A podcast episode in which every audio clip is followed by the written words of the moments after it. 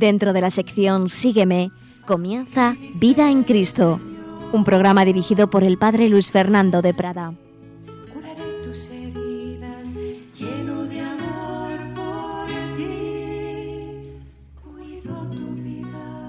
En el mes de mayo, en el mes de María, hablamos del esposo de la Santísima Virgen María, San José. Primer día de mayo, 1 de mayo, celebrábamos una de sus fiestas. Hoy hablamos de él.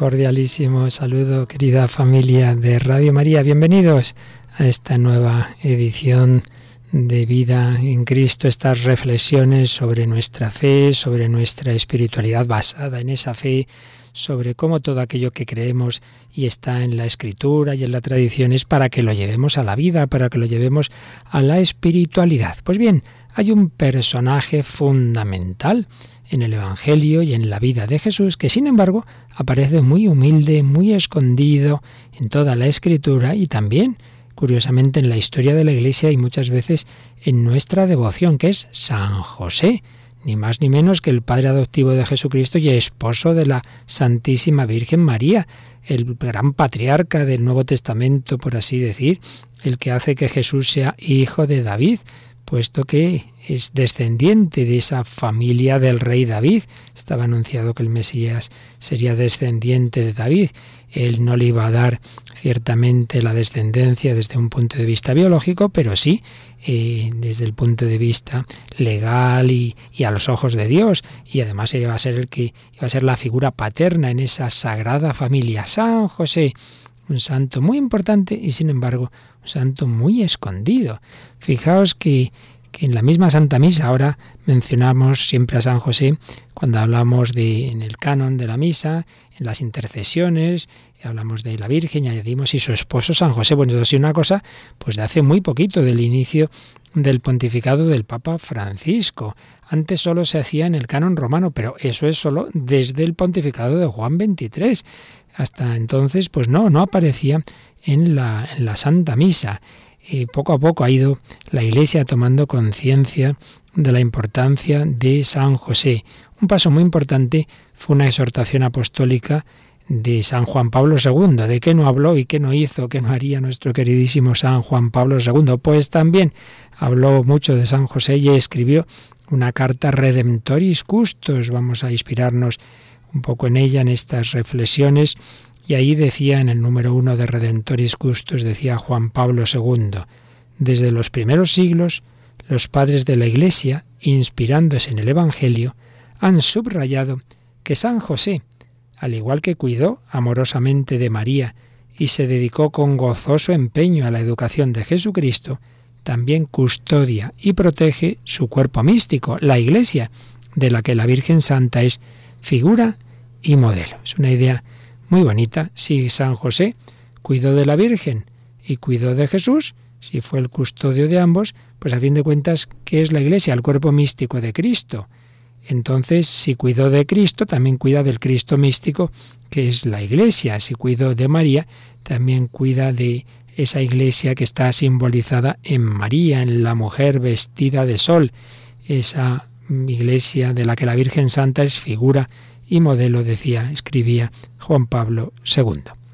Y si recordáis, Papa Francisco inauguró oficialmente su pontificado en el día de San José, el 19 de marzo de 2013, y obviamente en la, la homilía pues tuvo mucho que ver con San José y precisamente insistió en ese aspecto de custodia. San José custodió, nosotros tenemos que custodiar. Decía el Papa Francisco, hemos escuchado en el Evangelio que José hizo lo que el ángel del Señor le había mandado y recibió a su mujer. Esa escena de Mateo 1.24, cuando San José el hombre no sabe qué hacer, cuando está María embarazada, no sabe si quitarse de en medio, qué hacer, qué no hacer, se le aparece el ángel y le dice, no, no, no, no tengas miedo en, en recibir a María tu mujer. Y entonces viene este versículo. José hizo lo que el ángel del Señor le había mandado, recibió a su mujer. Y comentaba el Papa, estas palabras se encierra ya la misión que Dios confía a José, la de ser custos, en latín custos, es decir, custodio. ¿Custodio? ¿De quién? De María y Jesús. Pero es una custodia que se alarga luego a la Iglesia, como ha señalado Juan Pablo II, y citaba ese texto que antes nosotros hemos leído. ¿Cómo ejerce José esta custodia?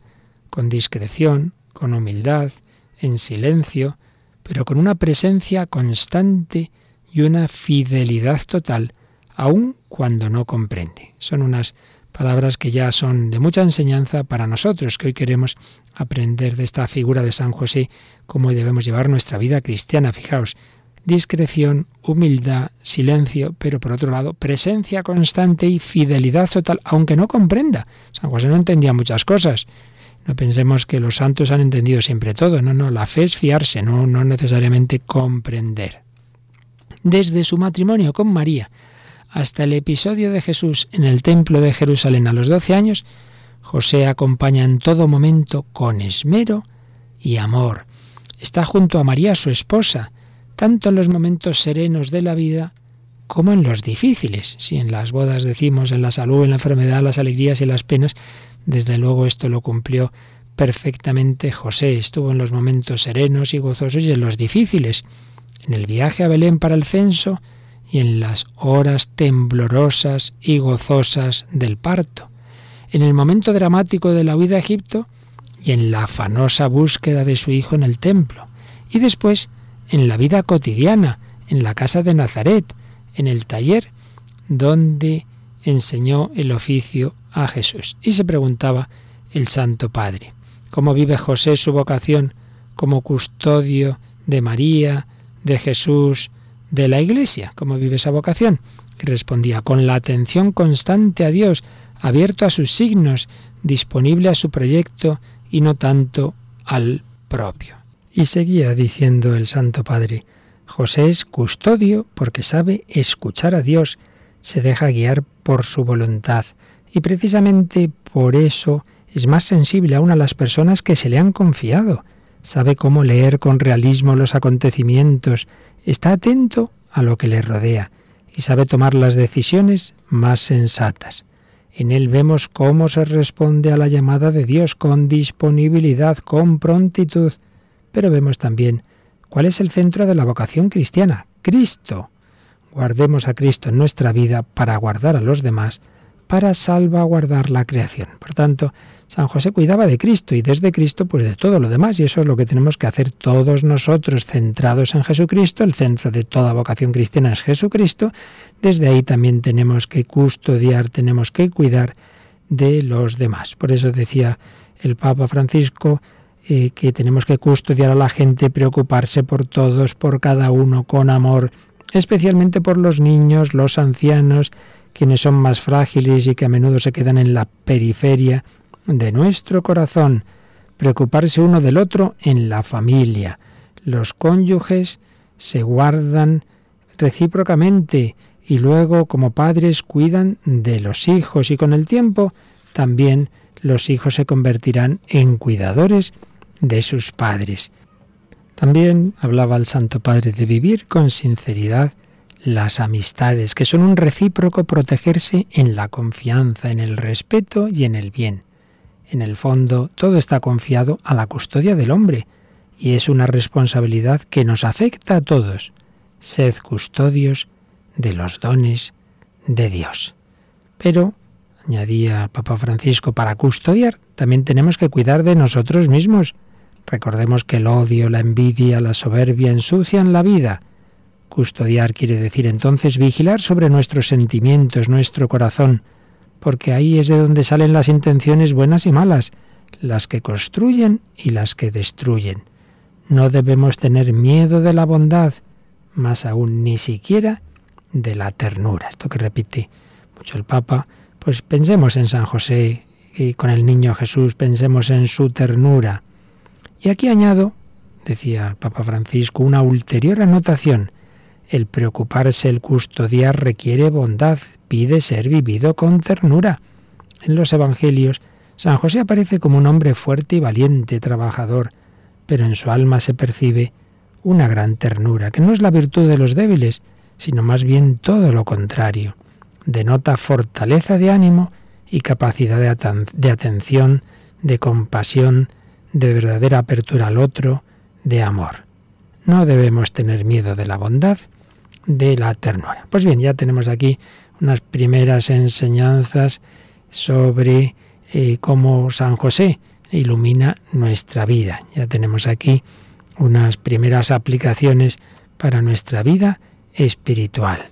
San José, custodio de Jesús, de María, de la Sagrada Familia, nos enseña, quiere ser modelo para que nosotros también custodiemos, nos custodiemos unos a otros, en esa alegría, en esa esperanza de que el Señor es quien nos guía en su providencia, pero que quiere también que nos custodiemos mutuamente. Bien, pues mm, decimos esto, estos últimos papas nos hablan mucho de San José, pero ha sido una figura muy escondida. ¿Sabéis quién influyó muchísimo a hacer más presente en la espiritualidad católica la figura de San José? Pues ni más ni menos que nuestra gran Santa Teresa de Jesús.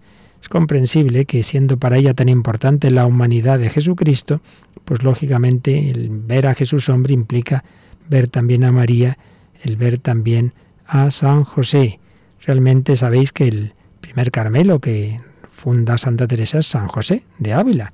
Decía Santa Teresa que fue Jesucristo quien la empujó a fundar ese Carmelo, haciéndome grandes promesas de que no se dejaría de hacer el monasterio y que se serviría mucho en él y que se llamase San José y que a la una puerta nos guardaría él, San José, y Nuestra Señora a la otra. Ese monasterio dice que tendría esas dos puertas, en una estaría vigilando San José y en otra la Virgen María.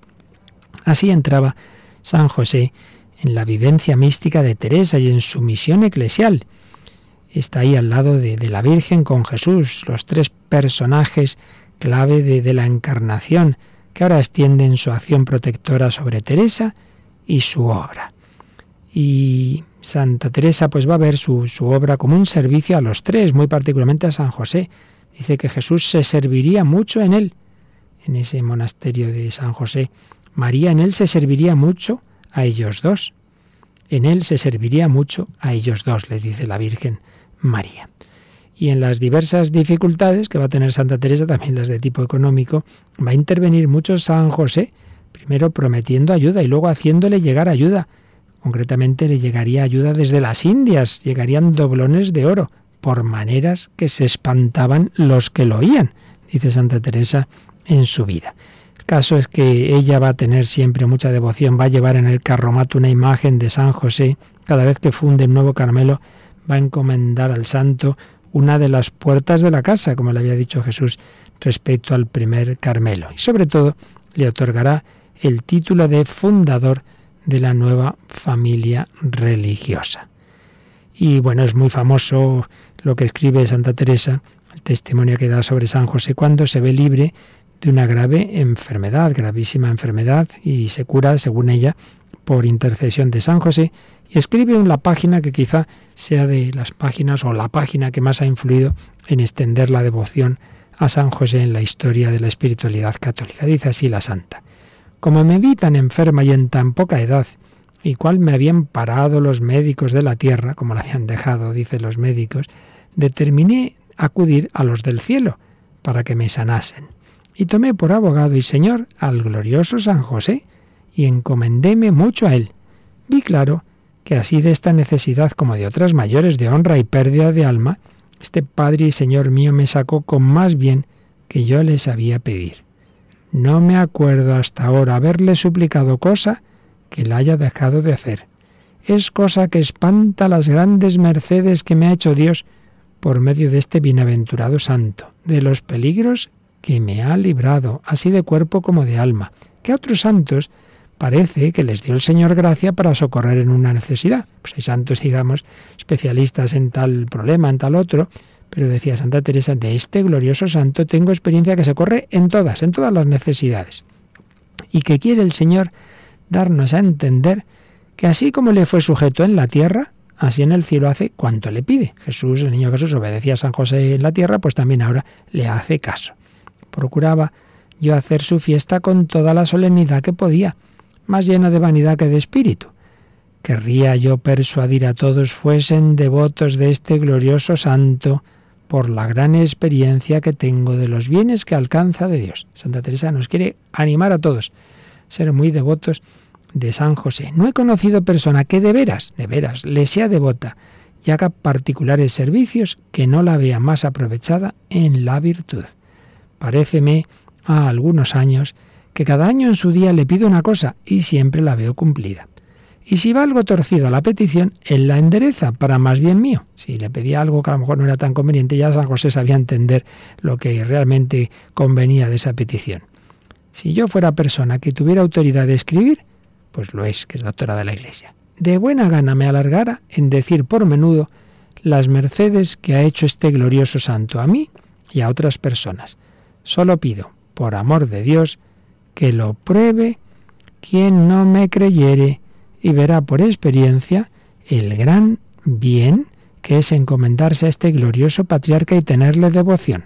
Así que si alguien no se cree esto, pues nada, que pruebe, es lo que nos dice la santa, que lo pruebe.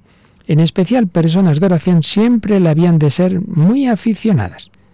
Quien no hallare maestro que le enseñe oración, que tome este glorioso santo por maestro y no errará el camino plegue al Señor, quiera al Señor, que no haya yo errado en atreverme a hablar de Él, porque aunque publico serle devota, en los servicios y en imitarle siempre he fallado. Santa Teresa siempre con esa su humildad, con ese verse como muy mala, como muy ruin, pero ahí nos ha dejado esa enseñanza sobre la importancia de la devoción a San José. Pues vamos nosotros a pensarlo un poquito Vamos a hacer lo que nos decía Santa Teresa, encomendarnos a este glorioso santo. Vamos a pedirle que de verdad nosotros le tengamos por modelo, le tengamos por guía.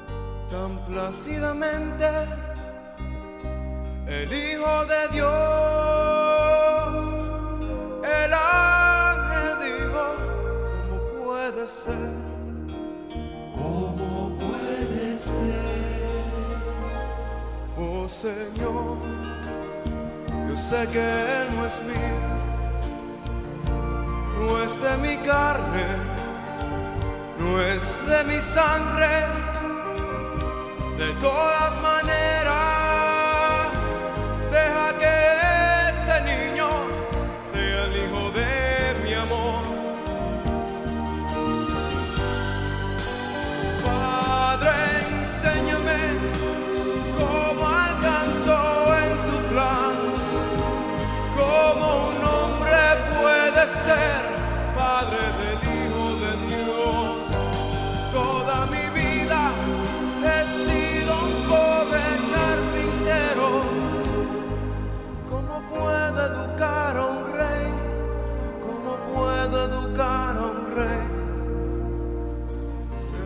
pequeño, su cara y sus manos.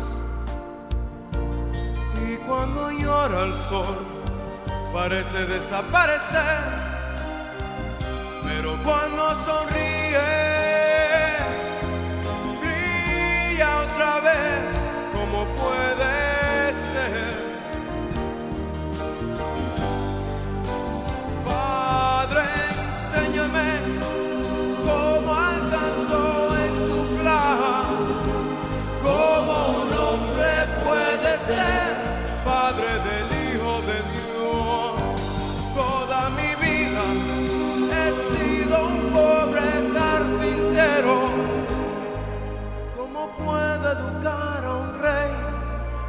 puedo educar a un rey?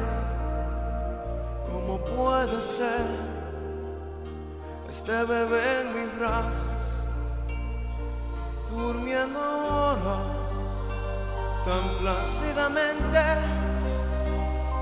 el Hijo de Dios.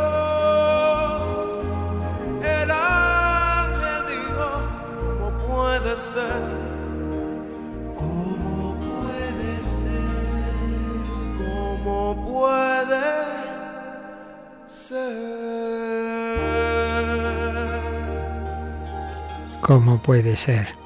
El misterio de la vocación. Dios nos llama a cosas que nos superan, que nos parecen imposibles, pero hay que recordar aquello de que Dios no llama a los capacitados, sino que capacita a los llamados. Es lo que vemos en la vida de San José. Y vamos a irnos fijando en aspectos de su vida, en aspectos de esta figura para aplicarlo a la nuestra. Vamos a ir viendo los rasgos principales de esta figura de San José. Y en primer lugar, pues justamente lo que estábamos diciendo, su vocación. Todos tenemos una llamada, una misión y siempre en relación al misterio de Cristo.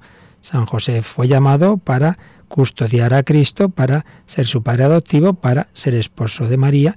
Santa Teresa fue llamada a esa tarea en la Orden del Carmelo, a fundar esos conventos, empezando por San José. Bueno, pues también tú, querido oyente, cada uno de nosotros tenemos una vocación, una misión dentro de un estado de vida, el seglar, matrimonial, sacerdotal, religioso, en una tarea activa, contemplativa, eh, familiar, con niños, con enfermos, bueno, cada uno donde Dios nos ponga. No lo escoge uno, sino que uno es escogido. Recordad que el endemoniado de Gerasa, aquel que fue liberado de Jesús, quería irse con los apóstoles, quería irse con Jesús y los apóstoles. Y Jesús le dice, no, no, tú anuncia en tu casa y entre los tuyos lo que Dios ha hecho contigo. Y en cambio, el joven rico le llama a Jesús a irse con él y él no quiere. Pues es el Señor el que llama, no uno el que elige. Y hay que pensar que cuando Dios predestina a una persona a una misión, lógicamente le da los dones que necesita para cumplir esa misión.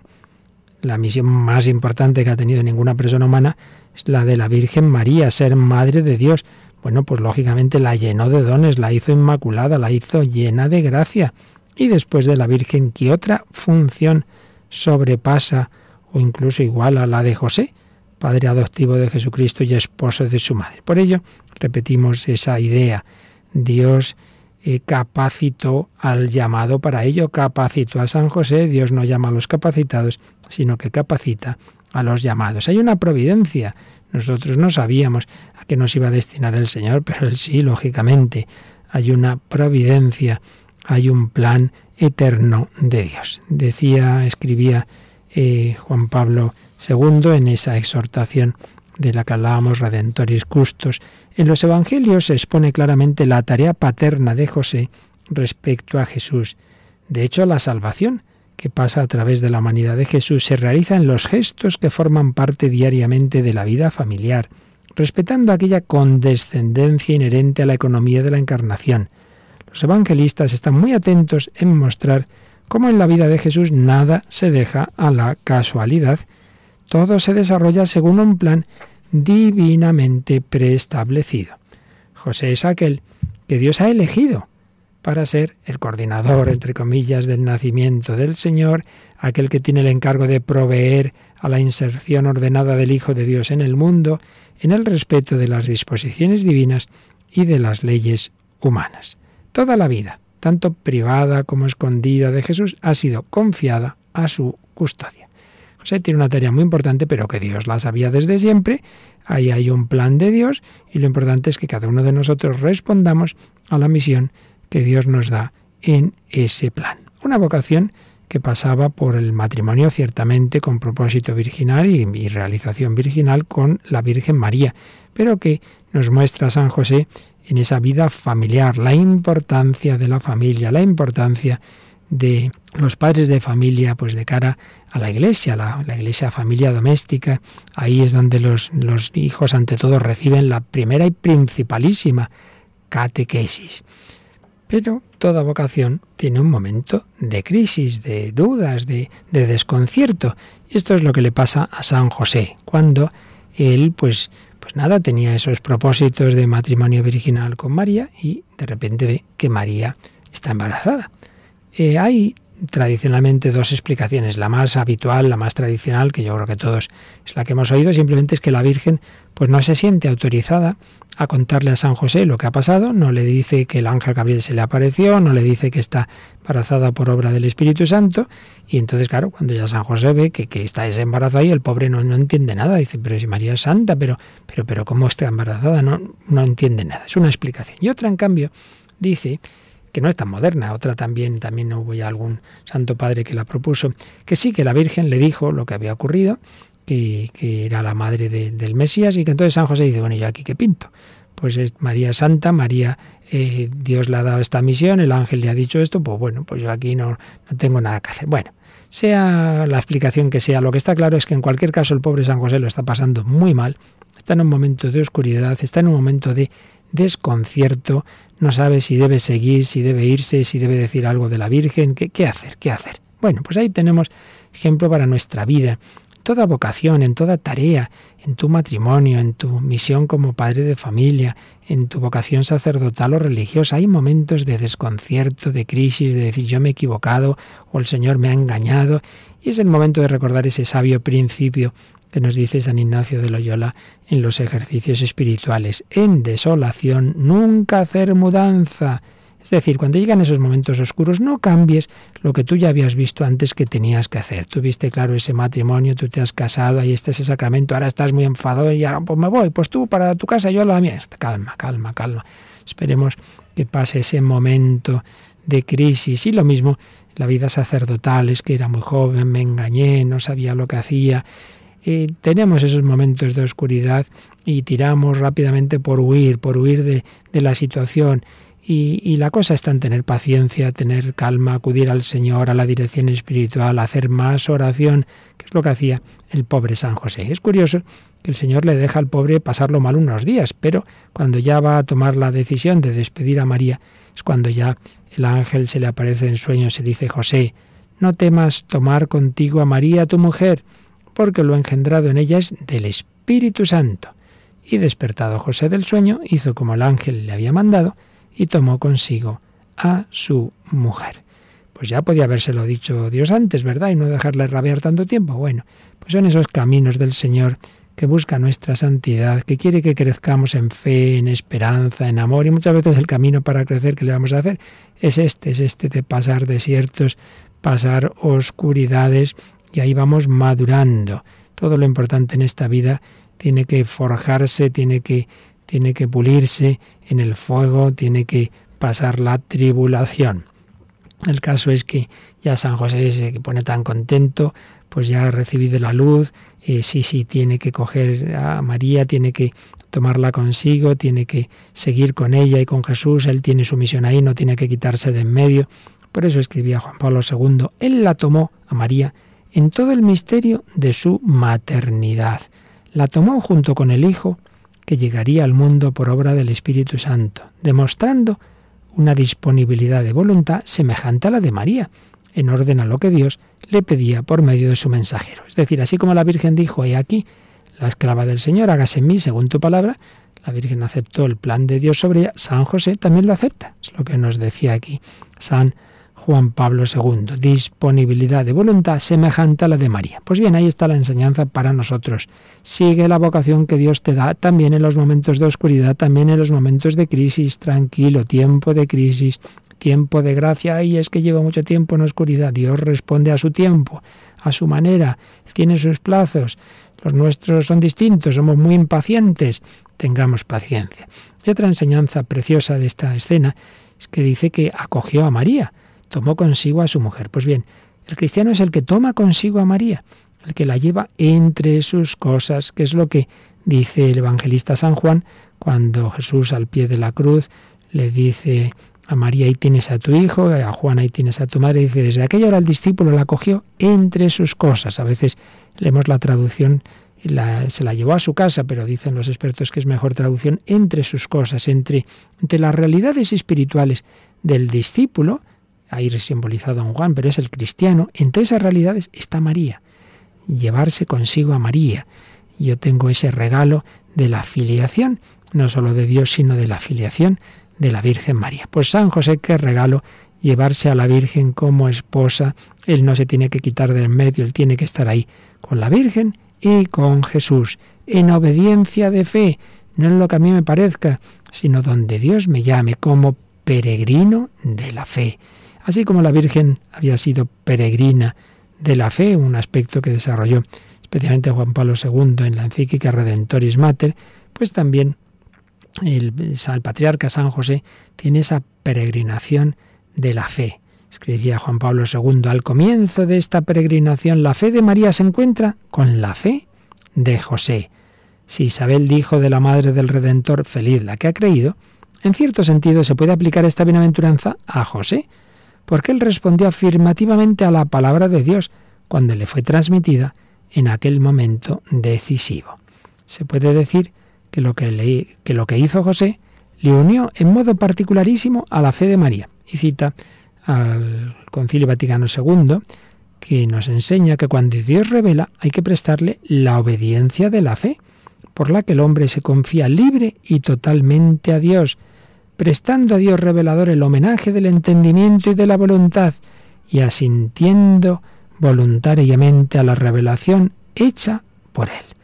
Darle un total eh, asentimiento, mm, confiarnos libre y totalmente a Dios. Esto es lo que el Señor nos pide, fiarnos del Señor, obediencia de la fe, ser peregrinos de la fe y de la esperanza. San José supo esperar contra toda desesperanza. Por la fe aceptó a María y por la fe aceptó algo tan grande como ser padre en esta tierra del Hijo de Dios hecho hombre. Qué misterio de esta vocación grande de San José, qué misterio de nuestra vocación a tareas que muchas veces decimos nos superan, nos superan, yo no puedo con esto. Bueno, pues miremos a Jesús, nuestra vida está en función del misterio de Cristo. Pues nuestra vocación, la de todos, es Jesús. ¿Cuál fue la vocación de María? Jesús, su hijo. ¿Cuál fue la vocación de José? Jesús. ¿Cuál es nuestra vocación? Jesucristo. Vamos a pedirle que respondamos a esa vocación como respondieron la Santísima Virgen y San José.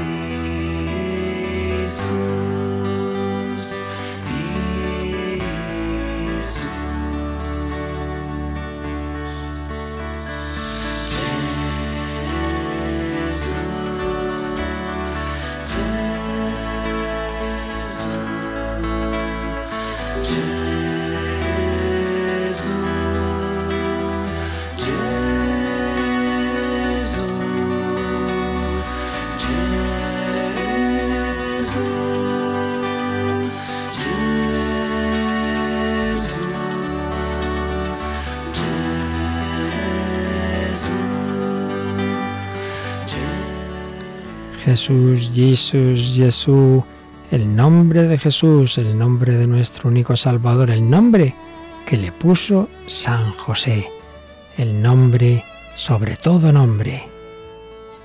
Que este nombre se grabe en nuestro corazón como estaba en el de María y José.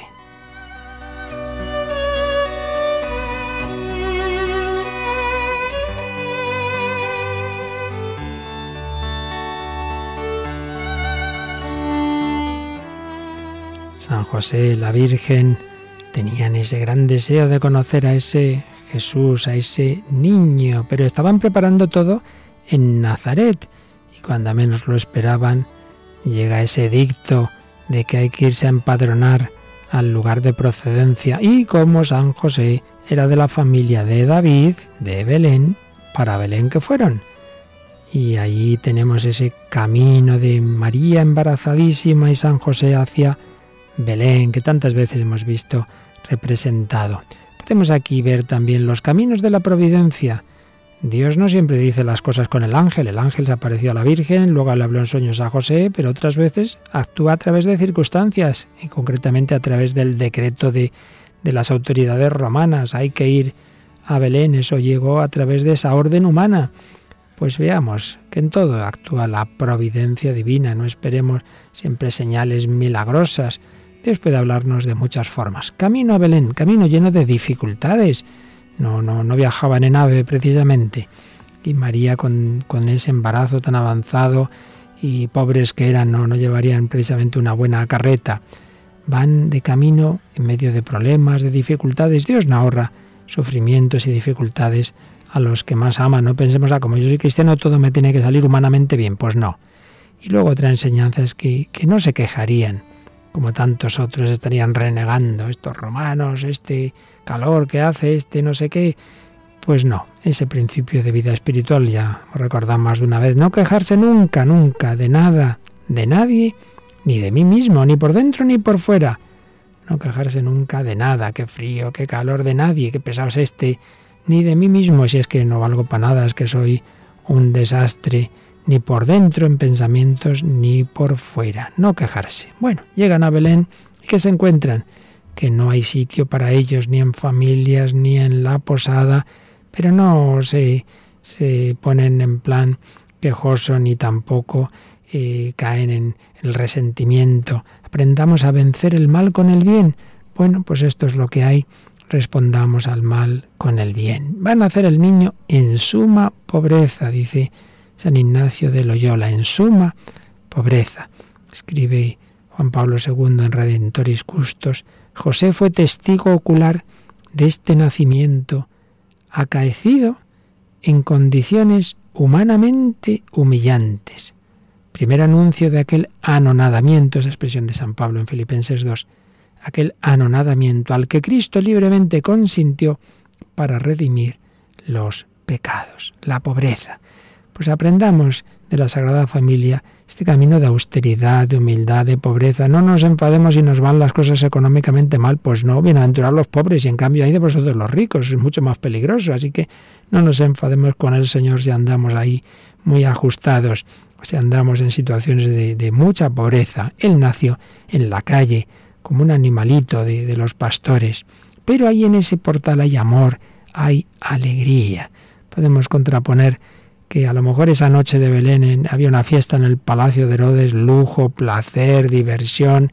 Sí, sí, placer sí, pero alegría no. La tristeza del, del vicio. Y en cambio, el portán de Belén hay pobreza, hay pureza, pero hay alegría. Hay alegría. Belén.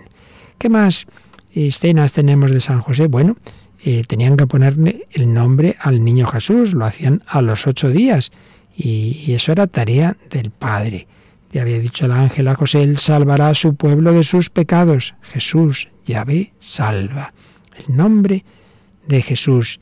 San José pone ese nombre, lo lleva a la circuncisión, nombre del Salvador, anuncio de misericordia. Y aquí tenemos pues lo que hoy tanto nos insiste la Iglesia, tenemos que anunciar a Cristo como el que nos trae la salvación, la nueva evangelización, anunciar la buena noticia, anunciar la misericordia, anunciar que hay uno que ha venido no por los justos, sino por los pecadores. Y luego, 40 días después del nacimiento, es la presentación. Van José y la Virgen María con el niño Jesús al templo de Jerusalén. Ya sabemos la escena, pues ahí se les presenta a Simeón, el Espíritu Santo le ilumina, este, este es el Mesías, y entonces se encuentra al Mesías en brazos de sus padres tan jóvenes. Y ahí está ese anciano Simeón, luego también eh, Ana la profetisa, dos ancianos. La enseñanza de que tenemos que saber esperar en nuestra vida. Nunca sabemos cuándo va a llegar lo mejor. Quizá, pues eso, en tu ancianidad tengas el, el mayor encuentro con Cristo posible. Simeón y Ana no desesperaron, confiaron en que el Señor cumple sus promesas. Pero Simeón le anuncia a María que Jesús va a ser signo de contradicción y que una espada de dolor iba a traspasar su alma. Evidentemente, cuando José oyó eso, pues también esa espada traspasa su corazón, el oír que su Hijo Jesús va a ser signo de contradicción, el oír que una espada de dolor va a traspasar el corazón de María, pues es lo mismo que traspasar su corazón. Cuando uno sigue a Cristo, lo sigue en todo momento, en los buenos y en los malos. Si Jesús va a ser perseguido, también lo seremos nosotros. Así lo anunció el propio Señor a sus discípulos. Y de hecho la cosa va a empezar muy pronto, muy pronto. Porque quizá unos pocos días después de volver de, Jerusalén, de volver del templo, de volver a, a Belén, ya estarían en alguna casita alquilada, es cuando un ángel despierta a José. Nos dice así el evangelista San Mateo en su capítulo 2.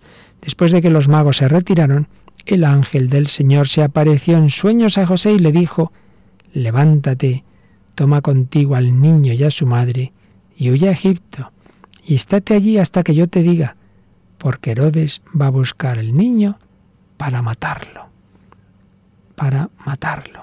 Y entonces José tomó al niño y a su madre y se retiró a Egipto, y estuvo allí hasta la muerte de Herodes, para que se cumpliera el oráculo del Señor por medio del profeta de Egipto llamé a mi hijo. Pues que pronto iba a empezar la persecución. Ya siendo niño ya quisieron matar a Jesús. Y José de nuevo tiene su misión, es el custodio, tiene que custodiar a, Jesús y a María.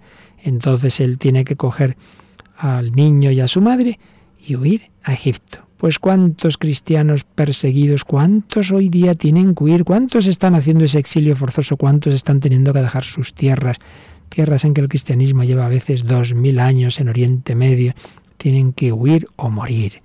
¿Cuántos cristianos hoy día perseguidos sangrientamente en unos sitios por un fundamentalismo, en otros sitios por una ideología atea y en otros sitios sin persecución sangrienta, pero esa otra persecución del laicismo, de, de, la, de la blasfemia, de la ridiculización, de que aquí todo el mundo puede decir todo menos el cristiano, de reírse de uno por ser miembro de la iglesia, por ir a misa, etcétera. Bueno, pues piensa que participas un poco, un poquito de esa persecución de María, de José, del niño Jesús. Pero también podemos ver aquí, en ese huir a Egipto para salvar al niño, que a veces los padres tienen que, que salvar la fe de sus hijos llevándoles a otro sitio, llevándoles a un ambiente bueno, evitando que, que, estén en un sitio donde se puedan corromper. Hay que salvar la fe, la propia fe y la fe de los hijos a veces pues con decisiones que humanamente pueden costar, quizá dejando un ambiente o un trabajo peligroso o ir de un colegio a otro para encontrar un sitio mejor, porque lo más importante es la fe. Pues bien, después de todas estas circunstancias, de todas estas estos momentos oscuros, difíciles, llega ya un momento de más calma, pueden volver de Egipto y entonces ya se instalan en su aldeíta, en Nazaret. Vuelven a Nazaret. Y ahí tenemos pues esos muchos años de vida oculta, de vida humilde, de vida humilde, de vida en, en, las realidades más sencillas. Por eso escribía Juan Pablo II, San José es el modelo de los humildes, que el cristianismo eleva a grandes destinos. San José es la prueba de que para ser buenos y auténticos seguidores de Cristo no se necesitan grandes cosas, sino que se requieren solamente las virtudes comunes, humanas, sencillas, pero verdaderas y auténticas, verdaderas y auténticas. También escribía San Juan Pablo II durante su vida, que fue una peregrinación en la fe, al igual que María, permaneció fiel a la llamada de Dios hasta el final. La vida de ella fue el cumplimiento hasta sus últimas consecuencias, la vida de María, de aquel primer fiat pronunciado en el momento de la anunciación, mientras que José en el momento de su anunciación no pronunció palabra alguna, simplemente él hizo como el ángel del Señor le había mandado. Y este primer hizo, lo que le había dicho el ángel, es el comienzo del camino de José. A lo largo de este camino los evangelios no citan ninguna palabra dicha por él, pero el silencio de José posee una especial elocuencia. Gracias a este silencio se puede leer plenamente la verdad contenida en el juicio que de él da el Evangelio. José era un hombre justo. Así pues, vemos en esa vida en Nazaret una vida humilde, una vida en la que en efecto no tenemos ni una sola frase de San José en todos los evangelios, ni una frase. Por eso se habla de este silencio de José. Pero decía Bosuet que no hay mayor gloria que ocultarse en Jesucristo. Eso es lo que buscaba José, no lo que el mundo aplaude, sino lo que le complace al Señor. Una vida sencilla, humilde, trabajo manual, escondimiento. No busquemos el protagonismo. Hay personas que siempre tienen que ser protagonistas. Tienen que ser el niño del bautizo, la novia en la boda y hasta el muerto en el funeral si hace falta. El caso es que ser el protagonista, pues no. Ser eh, personas humildes, saber escondernos, saber retirarse como se retiró San Juan Bautista. Es preciso que él crezca y que yo mengue. Ahí está José, humilde, el último de esa casa de Nazaret. Saber también en la vida de familia, en la vida de comunidad, hacer el tonto. ¿Qué es eso de hacer el tonto? Pues no estar exigiendo mis derechos, oye, que te toca a ti limpiar, que no sé qué, no pues, pues hacer el tonto, es decir, estar dispuesto a cargar con lo que otros no quieren, estar dispuesto a estar en el último lugar, pues seguro que ahí en la casa de la familia de Nazaret todos querían hacer el tonto. Jesús, que dice no he venido a ser servido, sino a servir, María, que dice aquí la esclava del Señor, y San José, que por decir no dice nada, simplemente hace, hacer y callar. Lema de una congregación religiosa, Josefinos, hacer y callar. Nosotros hablamos y hacemos poco. San José hacía, hacía, hacía el tonto y pensaba, yo trabajo para Dios, mi público es Dios, no buscar recompensa. Aquí se aplica el principio del grano, del grano de mostaza. El cardenal Rilco alguna ocasión hablaba de los pequeños inicios, de la necesidad de la paciencia y de la humildad. La ley del Evangelio no es una ley de estadísticas y de grandes números. Y el, hace años, cuando todavía no era Papa Benedicto XVI, sino cardenal Ratzinger, en una conferencia suya decía Joseph Ratzinger que las grandes cosas empiezan siempre del pequeño grano. Los movimientos de masa, en cambio, siempre son efímeros. Así pues, pequeñas cosas, pero hechas con amor. Esa es la enseñanza de Nazaret. Hacer las cosas bien, con amor, ofrecidas, simplicidad de vida, sentido común, vivido con amor, haciendo ordinarias las cosas más extraordinarias, viviendo extraordinariamente lo ordinario. Barrer bien, por amor de Dios, puede salvar almas. Pues claro que sí. No hay ningún trabajo indigno, ningún auténtico trabajo que no pueda ser una forma de santificación en el servicio de todos, en el silencio, en hacer y callar, en trabajar aquello donde Dios nos haya puesto. Vamos a pedírselo así a San José, vamos a pedir vivir en la vida de familia, en la vida de comunidad, en fin, cada uno según su vocación, esa vida sencilla, ese día a día de Nazaret. Hay que trabajar. Últimamente las cosas no nos van tan mal. En el sigue igual, aunque los años pasan y yo me canso más. Pero ahora está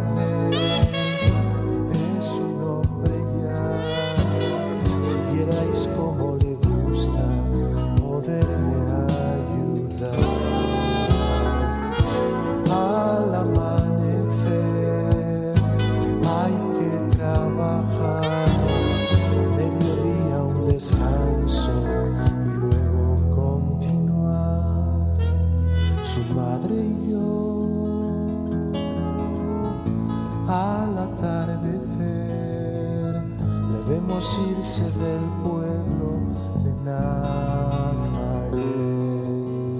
para rezar.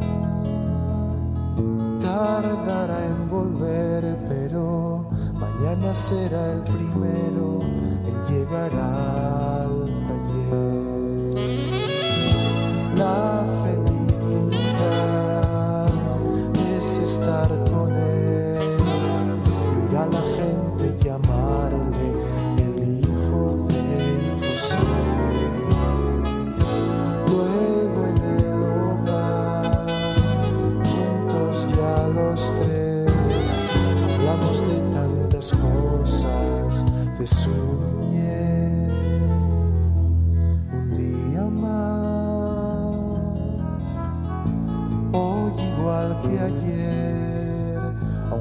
todo es distinto gracias a la fe. La eternidad está en este taller,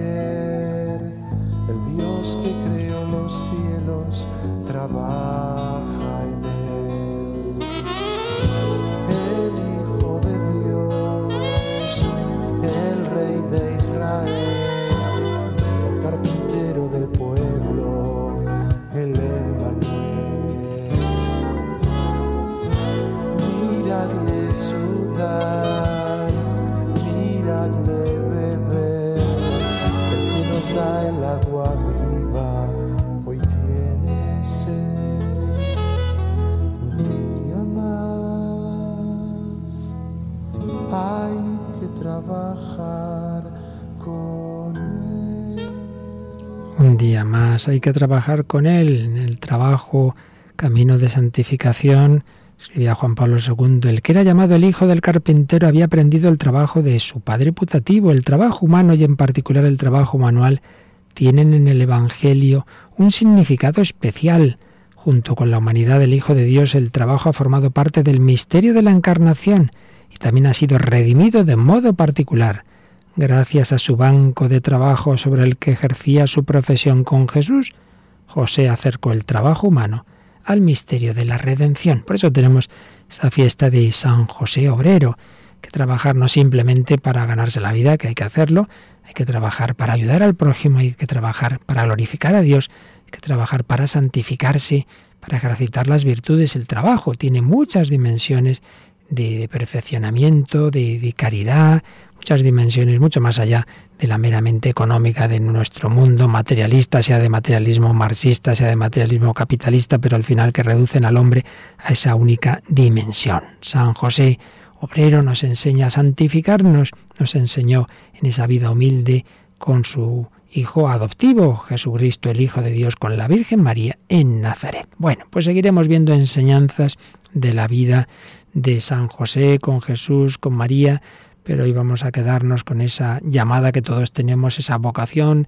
responder a la vocación que Dios nos da, no asustarnos, Dios nos da los dones que necesitamos para cumplir nuestra misión, fiarnos del Señor, saber momentos de oscuridad, de crisis, saber pasar esos momentos apoyándonos en Él, acudiendo a la oración, a la iglesia, al consejo de, de quien nos pueda ayudar, al sacerdote, etcétera saber que, que, en la cruz vamos madurando, saber que el Señor nos espera ahí, fiarnos de la divina providencia, no quejarnos, vida de pobreza, vida humilde, bueno, todo esto y mucho más que podemos aprender es en esa figura de San José, de la que seguiremos hablando en la próxima reflexión, si Dios quiere.